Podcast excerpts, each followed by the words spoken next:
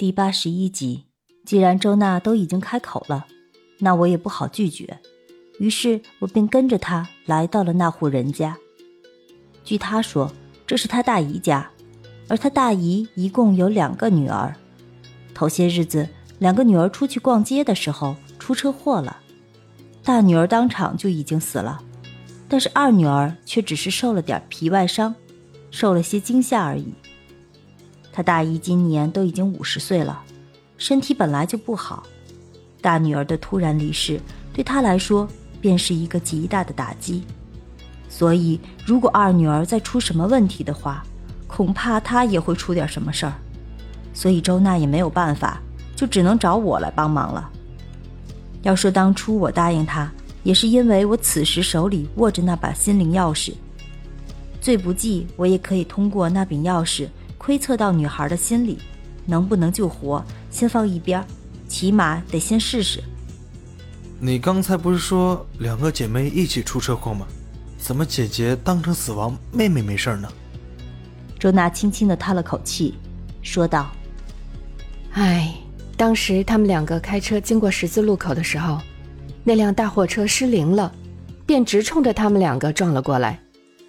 当时大姐为了救她的妹妹。”就把方向盘猛地向副驾驶的位置打，当时车撞过来的时候，便正好压扁了驾驶位，而副驾驶的位置却只是有些微微变形，所以老二才活下来了。我微微的点了点头，这心里便不由得感叹那大姐的伟大。其实一般来说，副驾驶是整个汽车最危险的位置，因为人们在出现情况的时候。总喜欢把方向盘往自己这个方向拉，这也就意味着把副驾驶放在了一个特别危险的境地。当时出车祸时，姐姐能有如此的动作，可见她对自己这妹妹十分的疼爱。当时那货车失灵以后，先是撞了大姐的车，而后便直接冲上了两边的人行道上。不过当时正值晌午，街上的行人不多，只有一个倒霉蛋被撞死了。一场车祸，两死一伤，哎。说话间，我们便来到那户人家门口。这里依旧是一座城中村，这个城中村在这个城市里可是相当的有名。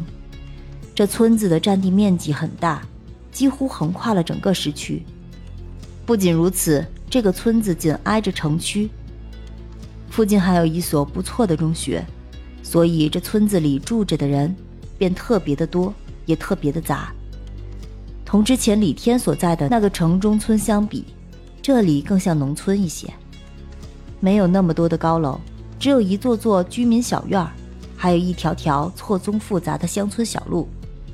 我们在村口下车以后，周娜便带着我往村子里面走去。这刚走没多久，便看到一个满脸憔悴的村妇，手里拿着一件红色的上衣。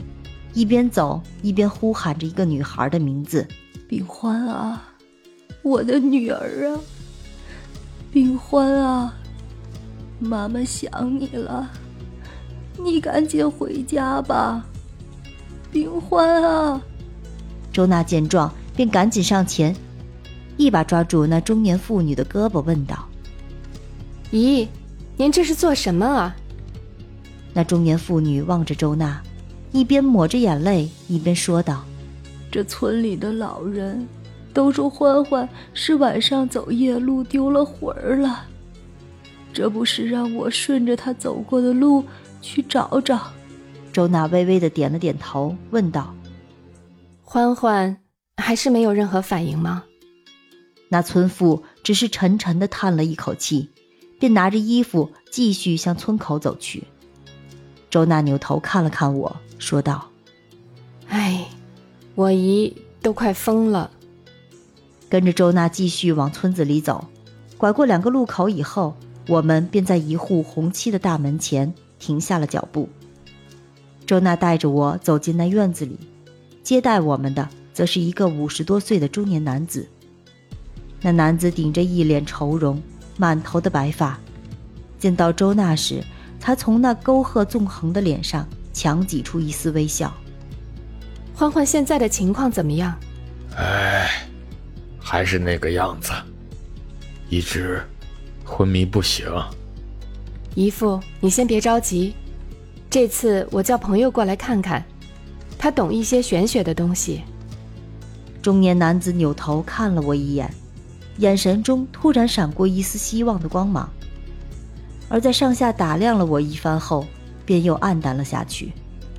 那中年男子将我带到了他女儿的房间，我们一行人走进房间后，便感觉这整间房子都十分的阴冷。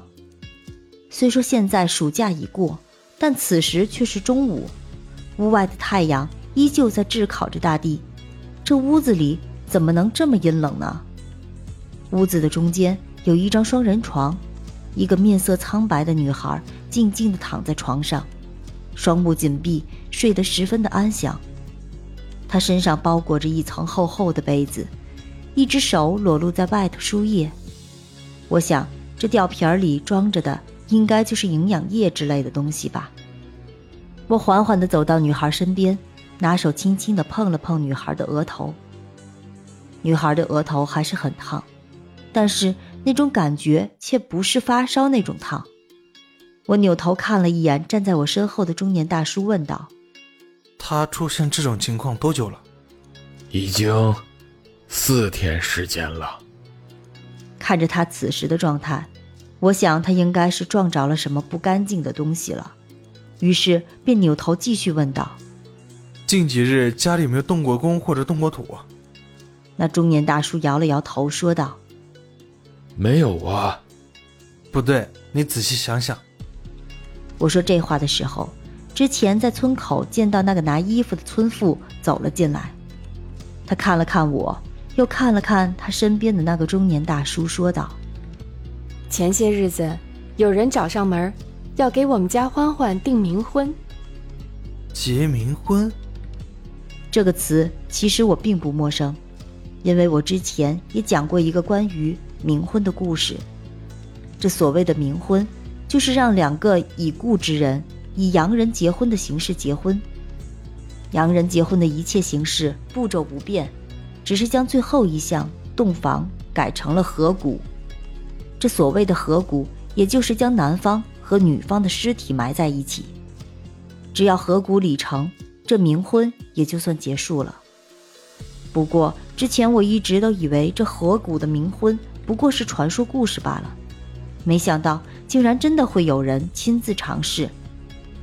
那周娜听到“冥婚”这两个字的时候，便来了兴趣。她扭头看着那个村妇，问道：“姨姨，这是什么时候的事儿了？我怎么不知道？”那村妇轻轻的叹了口气，说道：“这事儿啊，也没成，只不过是让两个孩子见过一面罢了。”